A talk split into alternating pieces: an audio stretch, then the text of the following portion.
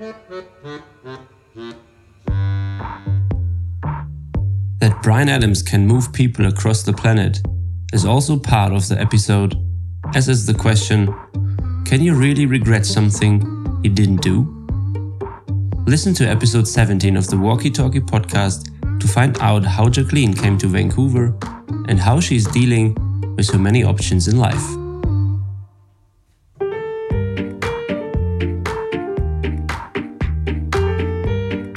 Walkie Talkie podcast live from Vancouver.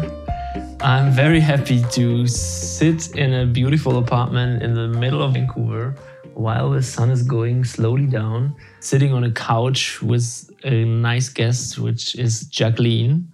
I'm very happy and grateful that you took the time to sit down and um, answer my question, talk about a bit of life in general and your life as well.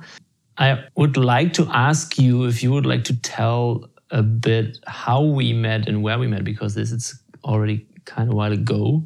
Sure. And um, yeah.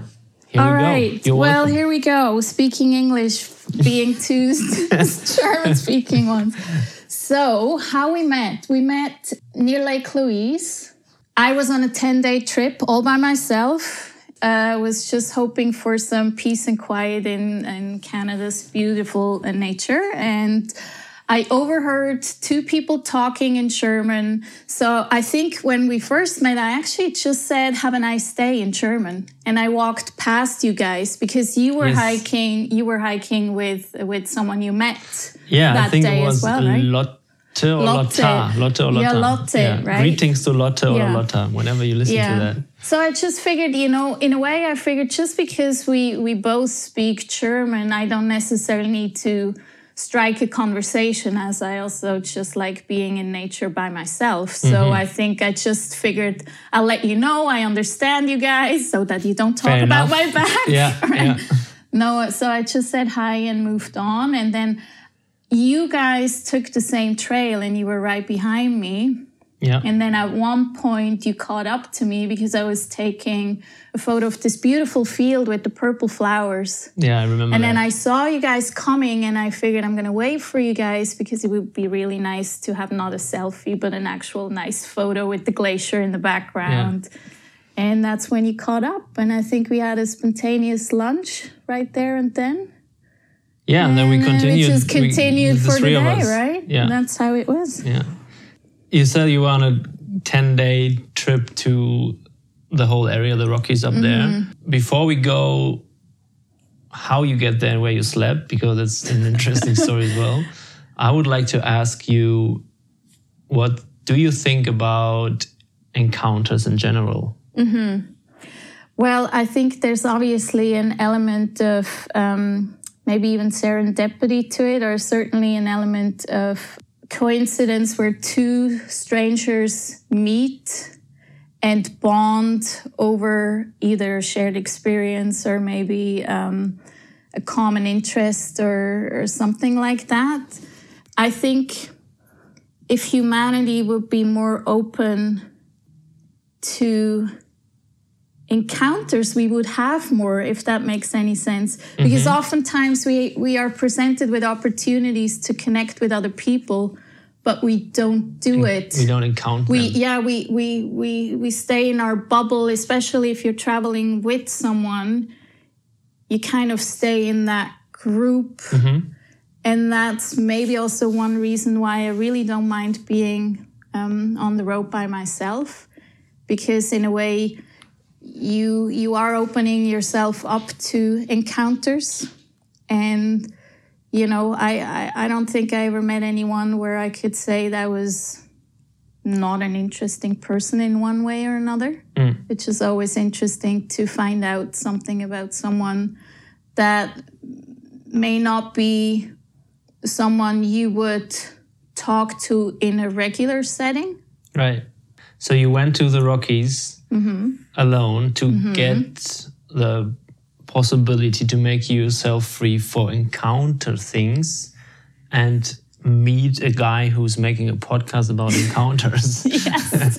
so, but yes. yeah. you did something else, like you you yeah how how did how was your trip like Yeah, with which well, car like yes, which car did okay, you use to go okay. Mm-hmm, to the rockies like everyone here if i went out to the airport 1st time in canada and um yeah was in calgary and um like the first thing i noticed was like welcome to america like big trucks everywhere so which car did you choose to go to the rockies Yes. Well, I wouldn't necessarily say I chose it. First thing was I you. yeah, I yeah, I looked I looked up flights and I found really cheap flights to Calgary. So obviously I thought, "Oh, that's what I'm going to do and I'm going to rent a car and then do do that."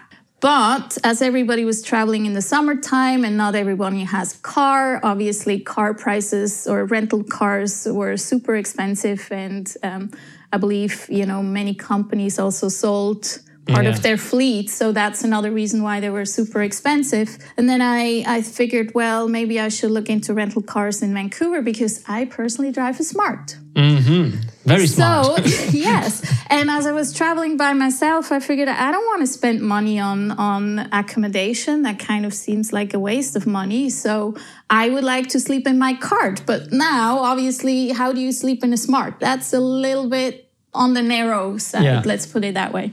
Yeah So then the same thing happened in Vancouver. I couldn't find a rental car for a price that was even feasible. So I, I got in touch with my car mechanic and said, Hey, can you take out the passenger seat? And I'm like, What? Why? I said, Well, I'm going to go on this road trip and I'm going to sleep in the car. And I'm like, What do you mean you're going to sleep in the car? And I'm like, Yeah. it's not a I'm- car yeah, I'm like, well, you, you you drive a smart. And we're like, yeah, I mean, that should that should do. You know, I have my head in the trunk, and mm. then I have my sort of bum on the seat, and mm. my feet can go underneath. You know, that'll work. And he said, "You're crazy." And we're like, "Well, I guess you know we'll find out." Yeah. You know, I'm not I'm not picky, and um, I would say normally I love to sleep under the stars in the open and I was contemplating. Obviously, I brought my my sleeping bag and and the mat, but then you wouldn't necessarily want to do that in bear country. right So I needed the car as a backup for sure. yeah Yeah. And how did it went? Like, is it easy to to to camp in a car in, in the Rockies, or do you have to take care of of officers, or because like there's kind of yeah, you have to take care a bit where you stay, where you sleep, how you sleep. Like, how Yeah. did that went for you? You know what? I actually always ask. I didn't want to. I didn't want to overstep boundaries anyway. Mm. So usually I would go up to a tourist information and ask, "Is there a parking lot where you can stay overnight and mm. spend the night?" And oftentimes there was. Mm. So there was only two, three times where I I sort of put the car in just regular neighborhoods, and obviously no one suspects that anyone would sleep in a smart Yeah, so no one checks there. But most of the times I just ask and was at a empty parking lot where overnight parking was allowed. Mm. I remember uh, two things about the hike. The first thing was like your belt on your oh, backpack, mm-hmm. because I think that's was the first time in my experience in, of Canada, like where where I saw and heard it, like mm-hmm. that people use a bell on the backpack mm-hmm. to to kind of alarm the bears. Um, but what I want to talk about is uh, I remember that you talked about that you are trying to connect yourself from time to time to nature and just touching trees, flowers, whatever. Yeah, good why, memory. Why is why is like since when is that? Like, did you ever had this connection to nature, or does it come started at a certain point? I don't And what what is the exact feeling which you have Mm-hmm. a connection when when you do that? Like because we're talking a lot of uh, a lot about nature in these times, and we should hug the trees, and we do, and I do that as well. Um, but what's what's your um, story about that? Yeah. that?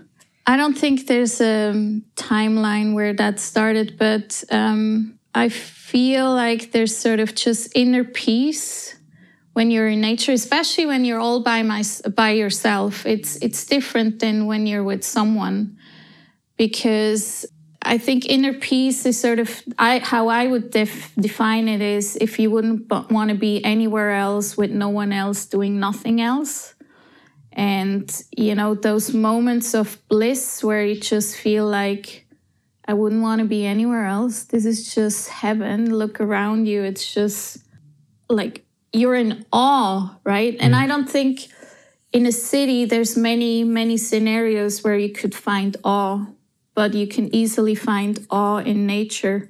And to your point, I mean, when you're all by yourself, you kind of figure, what am I going to sort of do? Obviously, you look around yourself, but we have more than just the visual sense. We have you know five senses or six senses or hmm. so why not just use all your senses? And i do feel like or we know that the world is is energy. Everything is energy and there's reciprocity. And you know if you send out good vibes then maybe good vibes come back. And touching leaves or touching flowers it feels good hmm. you know or touching the bark of a of a tree just Yeah. to to feel it. And so yeah i would sometimes just high five flowers or just sort of say you look beautiful or something like that and um, Are you doing this in the city as well?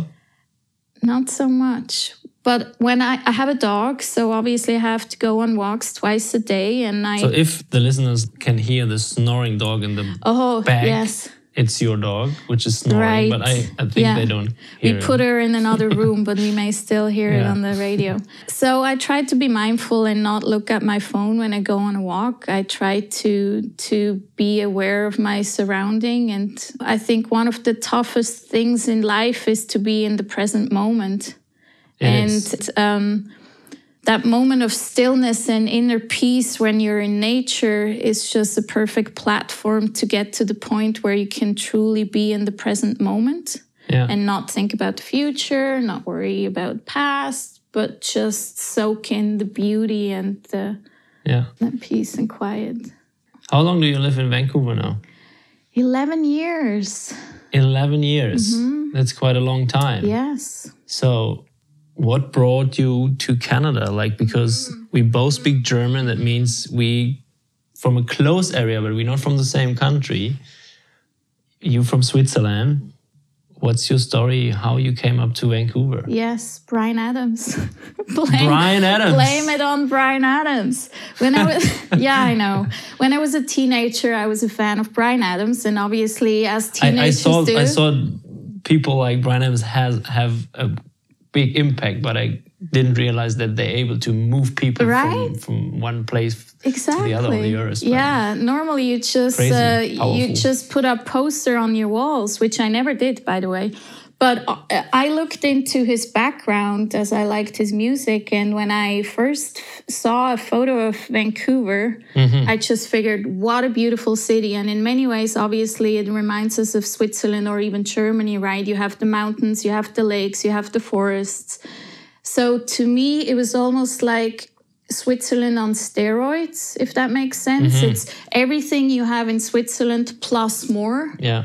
You have the sea as well, and you have the wilderness as well, and you have just more space And high buildings. and high buildings as well, right? So I figured you wouldn't miss anything from Switzerland necessarily, but you gain more. So, um, long story short, I did go to Vancouver for half a year in 1997 before I started university, and I really fell in love with the city and its people and sort of lifestyle.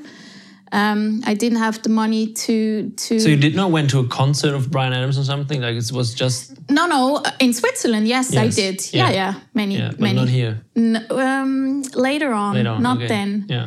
It never coincided. Actually, this just here, New Year's Eve, he would have been in Vancouver, and I bought tickets, but they um, canceled it because of COVID restrictions.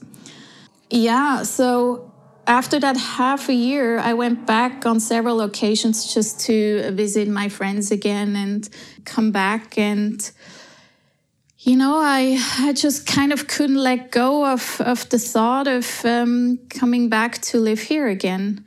And after 15 years, believe it or not, I still had it in my mind. So at that point, getting also close to the age of 35, where I knew um, that would be the cutoff to apply for the young professional visa, I decided it's now or never. I had a job I loved. I didn't have the urge to leave Switzerland. But I always say to myself, I never want to regret the things I, I do. I wouldn't even cla- classify that as a regret, right? That's just an experience. I think regrets, per definition, per my definition, only come from things you didn't You, do. you don't do, yeah. Yeah. yeah. So whatever you do, and it can be a bad experience at worst case, but I would never regret it because I knew I I I went after it. You know. well, Um, I think you can't regret things which you didn't do Yeah. because you don't know how they are. Like you can regret that you maybe not tried, but you cannot regret something which you didn't do. Don't you think when people are about to die and they ask, well, what do you wish? And they say, oh, I wish I would have spent more time with my kids, or I wish I would have, you know, and they didn't do it, but they mm. regret it. Don't you think that's a regret then? Although they didn't do it? Well, because regret something is like you you you you think that would be good to do normally, Uh, yeah. it gives you something. Um, yes. but you cannot say how it would be if you don't do it. Like let's True. let's make it difficult to regret things which you don't never did because True. um, it can be worse. It can be horrible. And, Yes. and then you wouldn't regret it. So Yeah. that's it's kind of a deep uh, thinking about regret things, but this is like what how I came up someday like to think about. Well, of course we we always talk about regret things which we never did, but at the end I sort of like we maybe shouldn't do that because it's kind of nonsense because you you don't know you don't know what it, well, how it would be. I have a book for you. It's actually a fiction book. It's called The Midnight Library. And it talks exactly about that. Um, so the short story is there's this woman and she she's not necessarily happy with her life. And then one day her cat dies. And at that point she figured that's enough. I had enough. I'm I'm done with this life. So she I think she takes some pills, but um, not enough to kill herself. So she finds herself in sort of half alive, half dead in a library at midnight. So she Right. sees the clock, it's midnight, and in the library she she sees her school librarian from from high school when she was a kid. So she's like, "What are you doing here? What's what's happening? Where am I?" He said, "Well, you're in the midnight library." Well, and what what about all these books? What are they? I said, "Well, they're all the lives that you could have had but didn't have because you made different choices." And this one book, this is the book of regrets. Mm. And if you want to, I, I would like you to read through that book of regrets and then whatever catches your eye, point that out to me and I can make you go back to that life and, we'll take another book it. from from Yeah. the shelf and you explore that life. Mm. So she does, you know, and in her in her case, um, at one point she wanted to become a musician but didn't pursue that and went for a regular job, what have you. So she picks that, and then the librarian gets her the book where she would have been the musician. And the story behind the book is no matter, obviously, life is full of crossways where Yeah. you where paths, Every you know, day, where, yeah. where it can go either way or what have you. And obviously, let's say it's not nice when your cat dies. But in a different life, if she would have chosen a different path, yes, her cat may have not died, but something else would have happened that can either be positive or negative.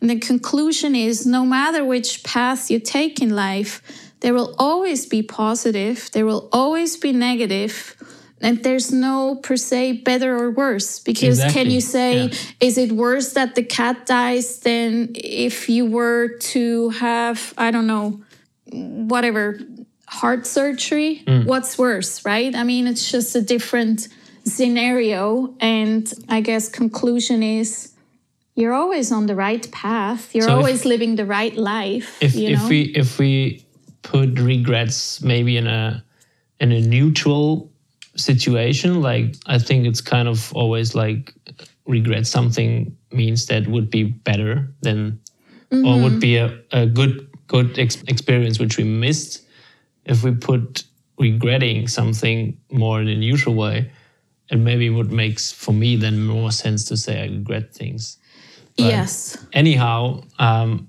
we don't want to lose the past where we where we're from. So um, continue where where we were like um, about Why I came to Vancouver? Why you came? You don't want to. so yeah, so i i um it was actually at the it was 2010 i saw the olympic games on tv and i'm thinking to myself why am i not in vancouver i should be there right now i should be there right this second be at the olympic games so i asked my boss hey I, I need to hop on the next plane. I want to I want to go to the Olympics. Um, unfortunately, we have projects going, and he he said no, but he said I could go in March, and March was when there was the Paralympics. So I figured that's kind of neat to support those athletes as well. So yeah, I'm gonna do that. So I booked a flight for March 2010, was in Vancouver, and then at the end of my trip, I decide exactly one year from now. I'm going to live in Vancouver. And usually, what I what I do in those situations, I write um, a letter to the universe. Mm-hmm. So on on paper, handwritten. It's well, I shouldn't say a letter. I should say an order to the universe because it's not a wish, it's not a dream, wishy washy, maybe, maybe not, Could but an actual yes. So an order comes with a demand, so to say Yeah. And it comes with a delivery date. You want to tell the universe by when you want what. So I literally said, Dear universe, by one year from then was by um, April 30th, 2011, I want to live and work in Vancouver. And I trust that you will help me and guide me and make this happen. Thank you so much. You have never let me down. Whatever. So, and you sent that off. Where where do you send that off? And well, I mean, send it off in your mind. You just sort of, but I have the letter. I mean, so I really keep the, I wrote it down. yeah, yeah, yeah, yeah, yeah, yeah. No, I always for important things, I I do make those orders and write it on piece of Yeah. paper. Yeah. So I did, and it, it kind of ties into the book The Secret, where um, they say act as if, right? Sometimes um, if you want things already now, today, you can act in a certain way, although you don't have it just yet Yeah. but eventually you will. So you prepare your mind for it, but you also take concrete actions. So because I knew one year from now I'm going to be in Vancouver, for example, I stopped making purchases because why would I buy more stuff Yeah. if I'm moving? And then um, comes the end of the year, and in Switzerland you have three months of giving notice. So I knew if I wanted to be in Vancouver by May 1st, I would have to give notice by the end of eight, um, December because January, February, Right. March, right? Sort of. I did.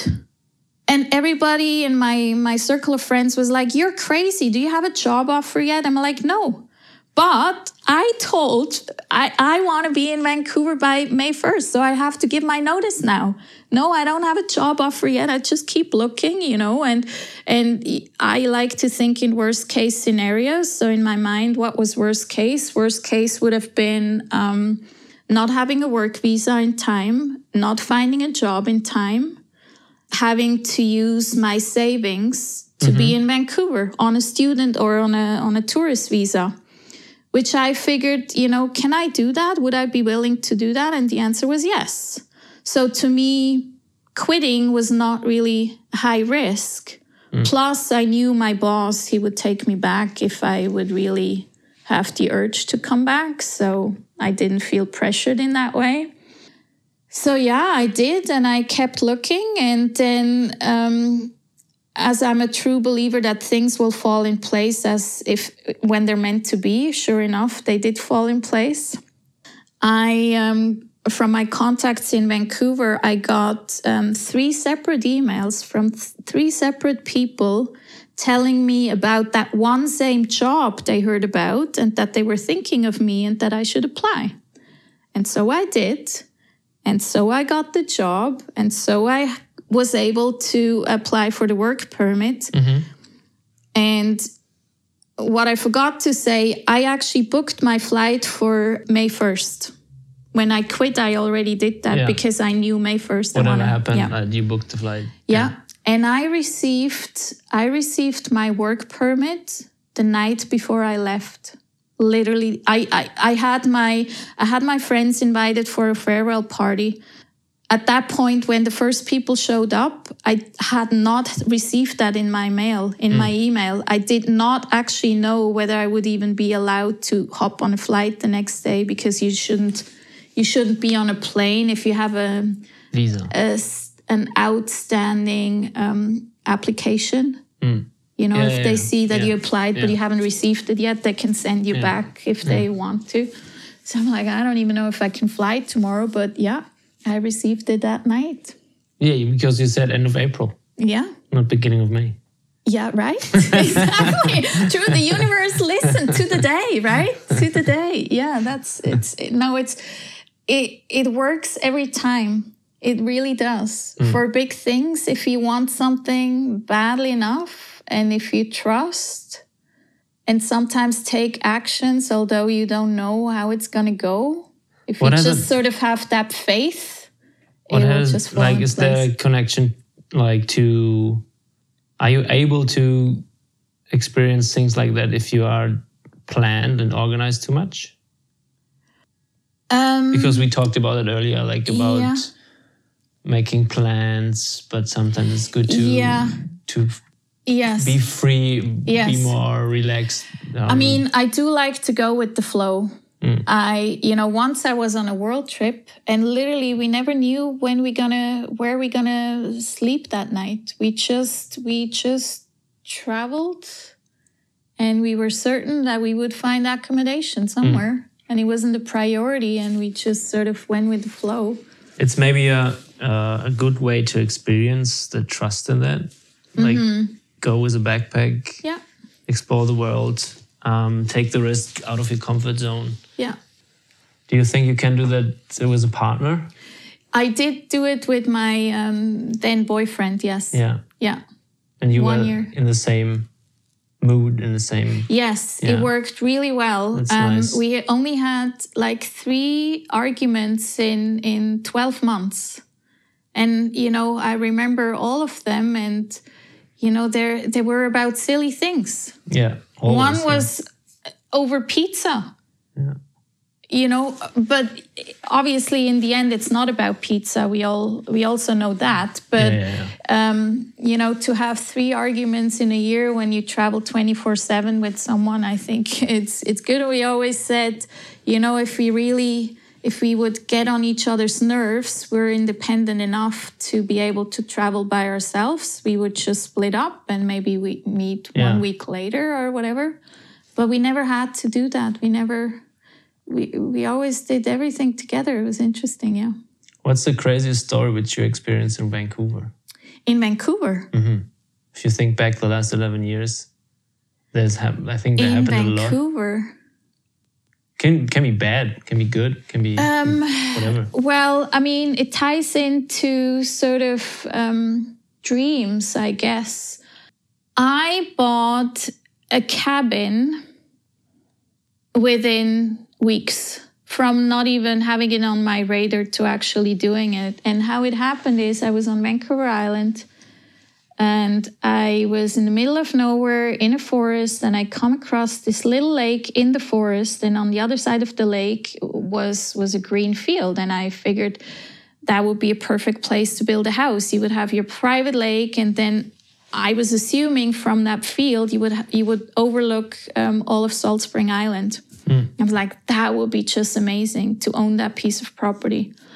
So anyhow, because it was always a dream of mine to um, own a cabin, I had this um, Google alert for cabins, and usually I would not even open them. I, you know, the alerts come so frequently. It's just like with newsletters. Most Yeah. of the time, you don't open newsletters. But a few weeks later, I opened um, the Google alert, and that piece of property was for sale. I'm like, you got to be kidding me. I mean, that's a sign from the universe. I that that's mine, right? It has to be. So I asked a friend of mine who's a realtor if he would tag along to to go to this appointment as there's probably questions I have no clue about, but he does. And he was a fan of Salt Spring anyway. So off we go, and turns out that's not an ideal property to buy. But anyhow, he sends me another link of another property also on Salt Spring, said, Hey, how about this one? Off we go again, looking at that other one, also not the right one.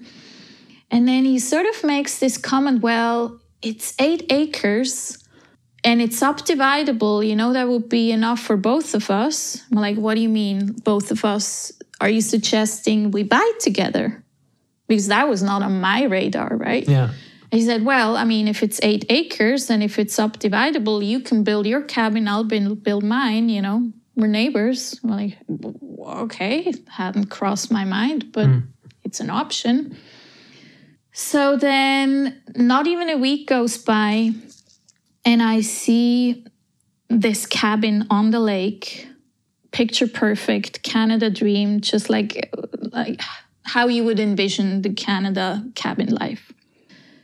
So I give them a call, those who sell the, the property, and they said, Oh, it's too late almost because we already got an offer in, and you know, it's just a matter of removing subjects. We're no longer showing it. Um, you know, this will probably go through. And I said, Well, I mean, you never know with subjects. Can I ask what are the subjects? And I yeah. said, well, we want cash. You know, we want we want to sell it now as we need the money. And I said, well, I have a line of credit. He has a line of credit. We could do that. He's even a realtor. We could even draw yeah. up the contract right away.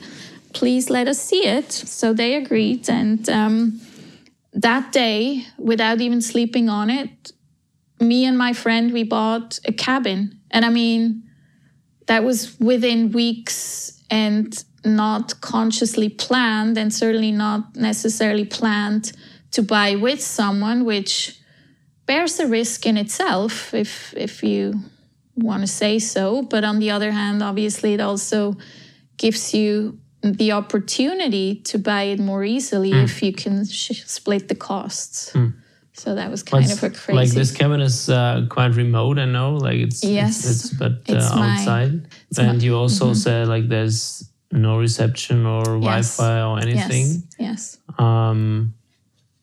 yeah, it's my heaven on earth because I yeah. don't think there's so many opportunities. It's only like access by boat. Like no, yes, yeah. boat access only. It's a 40 minute boat ride to get to there. It's at the end of a lake. And in, in our community, there's about a dozen houses, and it's, yeah, there's no cell phone reception, nothing. So you're literally out in the middle of nowhere. There's no, like, no grocery store, nothing, right? It's just mm. in the woods, but on the lake, directly on the lake. And it's just so nice to be forced to shut down and unplug and unwind and just enjoy nature and embrace it and do the things you do. You chop woods and yeah. you know um, you you do what you do at a cabin. You read. And we have, um, there's no electricity, so we have um, to make a fire and um, have candle lights at night, or you bring your battery powered lights. And it's Take just care of it. Yeah, yeah. yeah. No, it's uh, it was it was a blessing to have that during the pandemic as well, for sure. Yeah. Oh it's yeah. A place where Absolutely. you can forget everything, even COVID. You can even yeah. forget COVID. Yeah, I think know? Canada wasn't the worst place to be in a no. pandemic like this because Mm-mm. a lot of people told me yeah. already like it's so much space, so much nature. Just we just went out for yes. camping, whatever.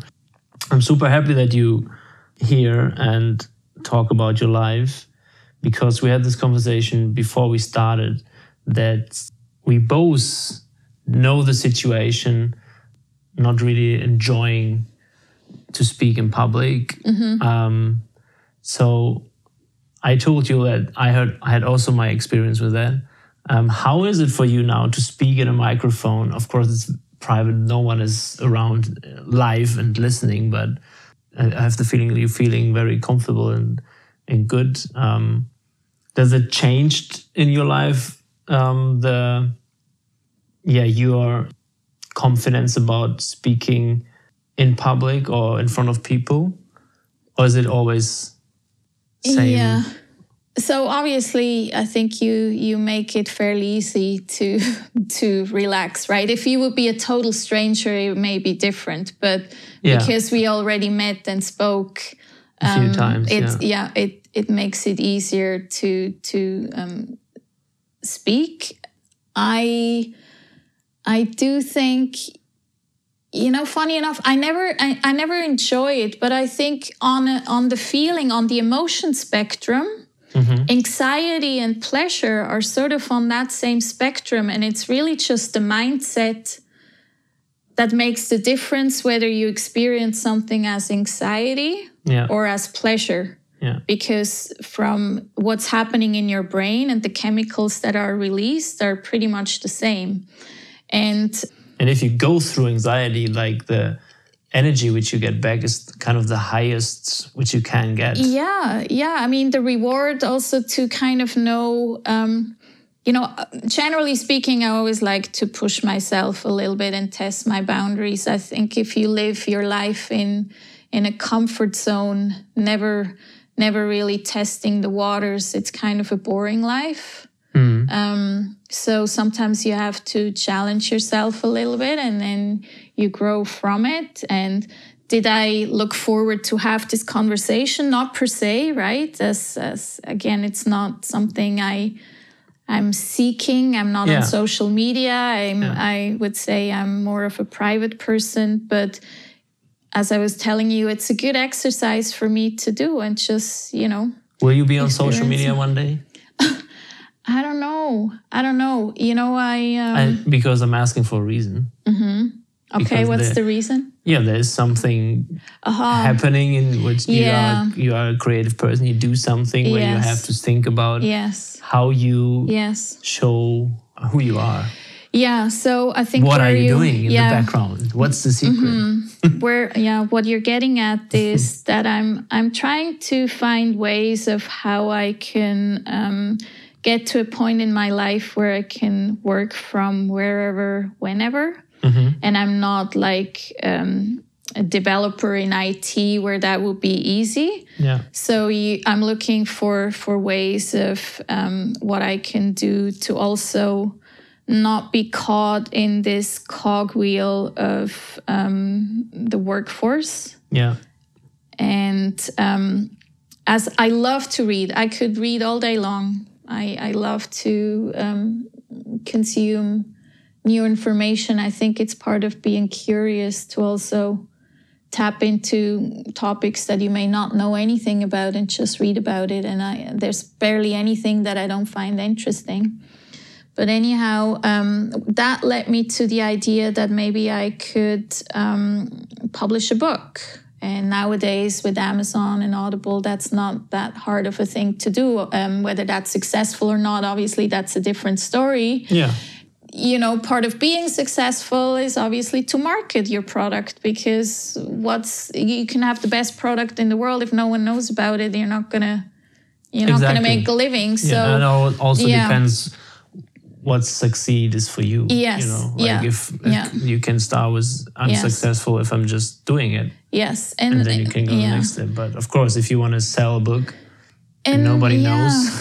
That's the thing. I mean, for one, for one thing, I always say, for me, it's not necessarily money driven. I I truly think life is about the journey. It's about the process. If you're not enjoying the process, what's the point of it?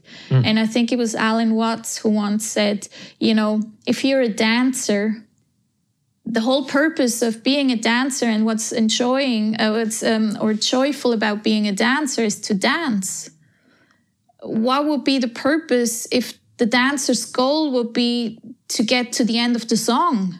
Right. You know, I mean, then the dance would be over. Yeah. And that's kind of how I see it with, with work or with life, right? What's the point of achieving a goal? Because once you get to that goal, then then what's next? Then it can almost just go downwards from that goal. So for me, rather than achieving a goal, I think it's it's about the process of doing something. And in my case, that would just be enjoying the process of writing. That's as important as then the goal of being number one bestseller, what have you not. And um, yeah, so yeah, it really, also depends what succeed for you is like. Yes. This this it is working if you want to have suc succeed in selling the most books or being successful in uh, selling uh, songs or whatever. It is working when you make goals step by step on this ladder that, Mm-hmm. that works. But it also depends like what is success for you. If you say like success for me as um, doing something that I like, being creative, um, share with some people, um, tell my story or, or, or my story which I wrote down. Um, you don't need a goal. Like you, you live, you live it. Exactly. Yeah. Yeah. I have two definitions of success, I guess. The one is what I already said earlier.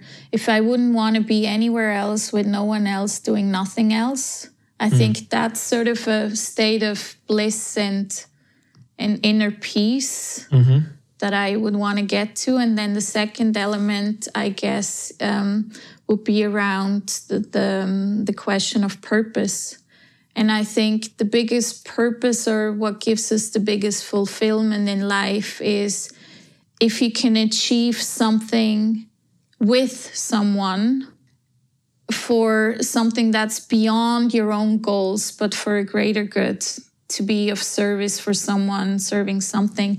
And that's sometimes a little bit um, an inner conflict that I have when you think about um, just writing for myself. Obviously, you can argue and say the end result will serve someone. So that piece of purpose is given, right? If you solve a problem or, or help someone with the content of your books. For right now, it's it's um it's a single person task. And sometimes I do think it may be a more fulfilling way to do something with someone, have a common Okay. goal, mm-hmm. you know, rather than just this single journey, so to say. Yeah. I'll just I'll roll with it, you know. I don't want to I don't even want to really set a timeline. Just, you know, I have I work 80%. I decided that in March that I just wanted to enjoy life a little more and live live life to the fullest or feel alive. Mm-hmm. And to me, to work 100% five days a week seems too much for the amount of time we have on, on this planet.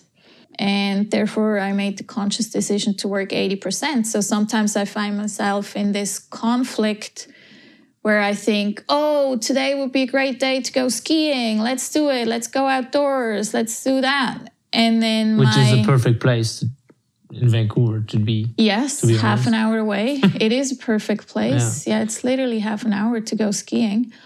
And then on the other hand, I I have this um, other voice in my head saying, "No, don't don't use that time to do that. Now it would be a good day to do writing." And in those moments, now I'm at a point. In the beginning, it was it was really I was really agitated when I got to that point. You know, should I go skiing? Should I write? Should I go skiing? Should I write? I should write. I should write. I should write. You know, you're never gonna finish it if you don't write. Where I figured, you know what? That's just another type of cogwheel I, I'm getting myself into. I don't want life to be in a way where I think there's a lot of shoulds. Mm-hmm. You know, you should do for whom? I don't know anything to anyone.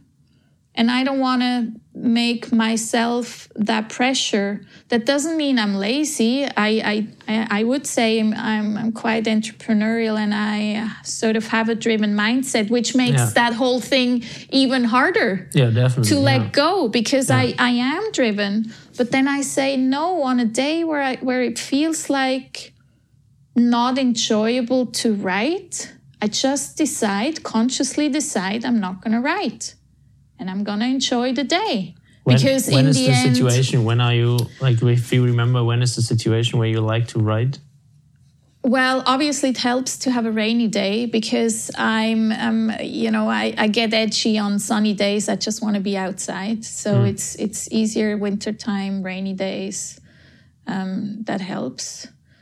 So it means when other options are cut off, Yes. you can go Yes. to this option more or to this. Yeah. That being said, I do I do practice daily writing. But what I want to say is it just shows like which is a normal thing in these times in our uh, society. We have too much options. Yes, we do. yeah, because if there wouldn't be three options, you would just write. Maybe. Or you would just go Yes. skiing or yes. whatever. Hmm. But you know, would you still write if you're miserable doing it? You know, know. even if you have three options, you may then choose one of the other two. Although it's not a thousand options. But yeah. Yeah, but then something holds you back from it. And, you know, I mean, we all know things which we like where we really passionate for. Mm-hmm. That you forgot to go to bed and you Yes. forgot to eat Yes. because you really like, Yes. really, really like to do it. Yes. Um, and this is something which is super, super nice to, to have if you come in this situation, if it's writing or whatever. I have that a few times when I'm writing.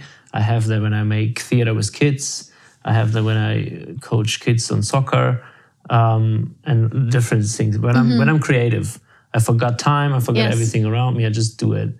And maybe that's the writing thing is um, at the moment not so passionate from you that you lose your time and, and, and all the other options You're reading my mind. to to get through it you know because Yes. i never i never um, knew years ago that that i would lose my mind in time with um, doing a, a, short movie for my for my soc- football soccer Oh, team did you? Oh, yeah so Okay. I, I was crazy in that like I, I didn't sleep for two weeks kind of Yeah, because i want to finish it at one point um, or I didn't knew years ago that I that I give a shit about sleep when I have this project with kids to to play theater or show them how to play. Um, so it came it comes to the right time, and then you you are in the situation and you noticed afterwards, oh, there was something which I really liked, and I forgot everything around. There was no other option. There were maybe, but I didn't notice because I was so into that. Yes, it's it's perfect if you're in that flow state. And I have that sometimes. You know, when I when I bake, you forget time. Or uh, the same thing if I do an art project. Right, you're just there and you didn't even realize it's noon, and you, you- Exactly, you yeah. didn't realize that you're hungry. Right, you didn't go to the washroom. Nothing. So, and to your point, yes, I'm not at that point where I have that with writing. I don't know if even a bestseller author necessarily would say that they truly enjoy writing every day. I- Um, no, I don't think so. But I think they they are able to put themselves in a situation to go out of the other options. yes, and that sometimes I'm thinking because currently I still have Plan B, right? I'm I'm going two ways. I work eighty percent, and in my spare time. I try to write. And obviously, that's then plan B, having the 80% income as a backup, right? And I do think um, I'm not against the all in option, generally speaking. At this point, it doesn't seem the right point in time, but I do agree. Maybe. Maybe something else will come where I say, I don't care now anymore. I'm going all in, Yeah, right? yeah, and writing right this second doesn't feel that way. But i do believe you know i just want to do it at my pace. And that may always just be a side hustle right? Just something where i say i do it when i enjoy it. And again i i do write one page a day um kind of like as a diary. And i call it a five minute free flow exercise where cool. the point is, I just pick one word of the day that comes to mind first, and then I'll write a page. Today, let's say, would be interview, Yeah, right? The word is interview, then I write a page. And it's not, you know, there's no reflection on what I'm going to write, there's no editing or anything. The, the whole point of it is just whatever comes to mind, write it down. And when the one page is full, it's full. yeah. So I do that every day. I started with that um, January 1st, 2021. So I'm in my second year. And so far, I haven't failed. No, I wouldn't say that. I failed a few days because of vacation or what have you not. But um, That's pretty strict. yeah, I'm I'm I'm good with that. Nice. That's sort of my, oh yeah. So I'm not going to say how it's called, but I do actually have that page posted on Instagram. Although I'm not on Instagram, I have never in my life even flipped through Instagram.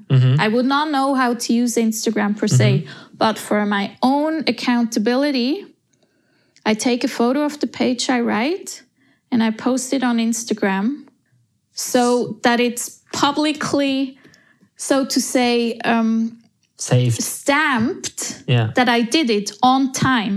So you have an account. I have an account, but I have No zero followers. Mm-hmm. and I'm not following anyone. No hashtags, nothing. Mm. It's just for my own accountability to know I did it that day, Mm. and I have proof that I did it.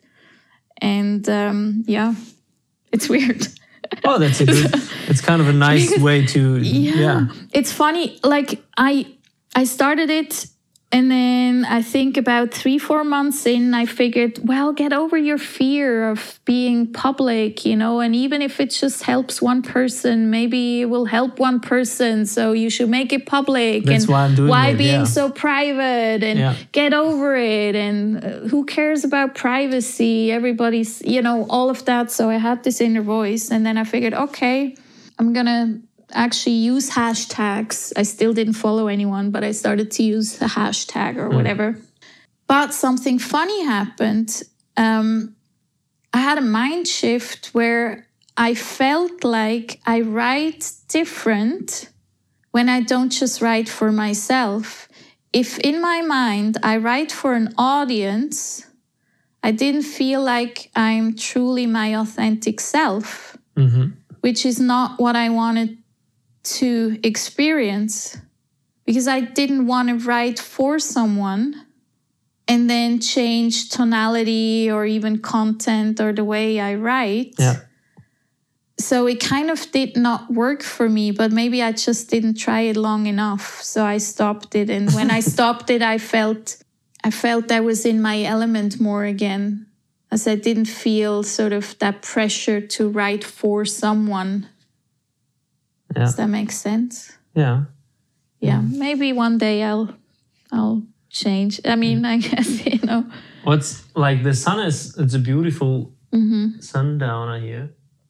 What is your advice for people in the world? Because we talked about that before. I don't know. No, we didn't uh, in the episode, but before that, often, especially women, um, if they ask, if I ask them, if you want to be my guest on a podcast, we talk about your life in general, blah blah, etc.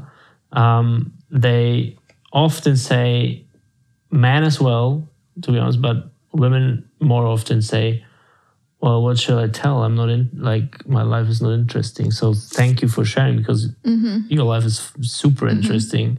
Um, and what is your uh, kind of last sentence advice to people who listen to this episode Yeah, I would say to doctor. give them something without writing a book? Yes. then I would say I quote Dr. Seuss. And the quote is Why try to fit in if you're born to stand out? And that ties into um, the idea that we can never be as good if we're trying to copy someone else. Let's say you're a podcaster, right? If you if you think who who's by the way, who's your favorite podcaster host? Do you have one? Where you say, This is my idol, I want to be as good as this person is. There is no one, but I like the motivation comes from from Matthew Mockridge, which is a German. It's a funny thing, German Canadian uh, guy, I listened to a few podcasts of him, and he gives me the final motivation to do a podcast by myself. Okay, but a mo- Yeah. motivation more than anything, because where I'm going with this is It's not like I want to yeah, copy him. if I want to be yeah, like exactly. If you would want to copy him, you would never be as good as like a copy. Per definition, is never good as the original, right? Hmm. So I guess my advice would be never try to copy others because you will never be as good of a copy then if you if you just try to be your original authentic genuine you Yeah. you will always be the best at being you. No one can ever be better at being you than Because you can there's no be at being you. You're Yeah. always the best version of yourself if you're yourself. That's great. hundred percent, right? Yeah. So, um, and even growing up, you know, I always felt like I'm I'm a little different in, in many ways. I always had short hair growing up, never wore a skirt. I was sort of that tomboy, right? Um, not the girly girl or what have you. Not played the trumpet, you know, all these things where I didn't necessarily fit into that mold of being a girl, but I didn't care. Yeah. And yes, well, I had a phase between the ages of 15 and 20 where I had my hair long because, you know, it's kind of that self conscious phase where you figure, like, um, you know, how do I look best to attract guys and what have you not? Well, um, no one will be interested if you have short hair, so you have to have long hair. Otherwise, how will guys find you in, attract, attractive? And, you know, all these, You try to copy someone. yeah, you're, you're trying to fit in yeah. fit with in, the other yeah. girls to make yourself attractive Yeah. until you're confident enough and get to the point where you figure like no my true nature is the short hair version of me Yeah. that is me and if that's not appealing to some or most then that's fine hmm.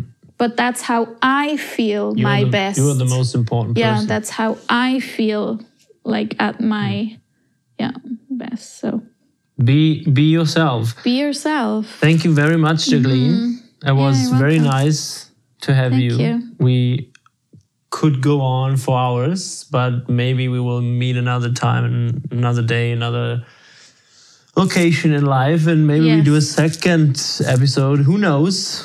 Or Um, i'll be in public and i'll do one with you Yeah, Right? yeah. Why right not? then when yeah. i'm all over social no Yeah. i'm kidding but i would be interested um, to to wrap this up if you if you're willing to share do you have like an answer to your last question what would be your answer There's not only one answer, I would say, but an, an advice or something which which um, I would say at the end of something or two. Yeah, it's kind of similar, but I wa- was what I, noticed is that yourself are the most important person, and we are growing up.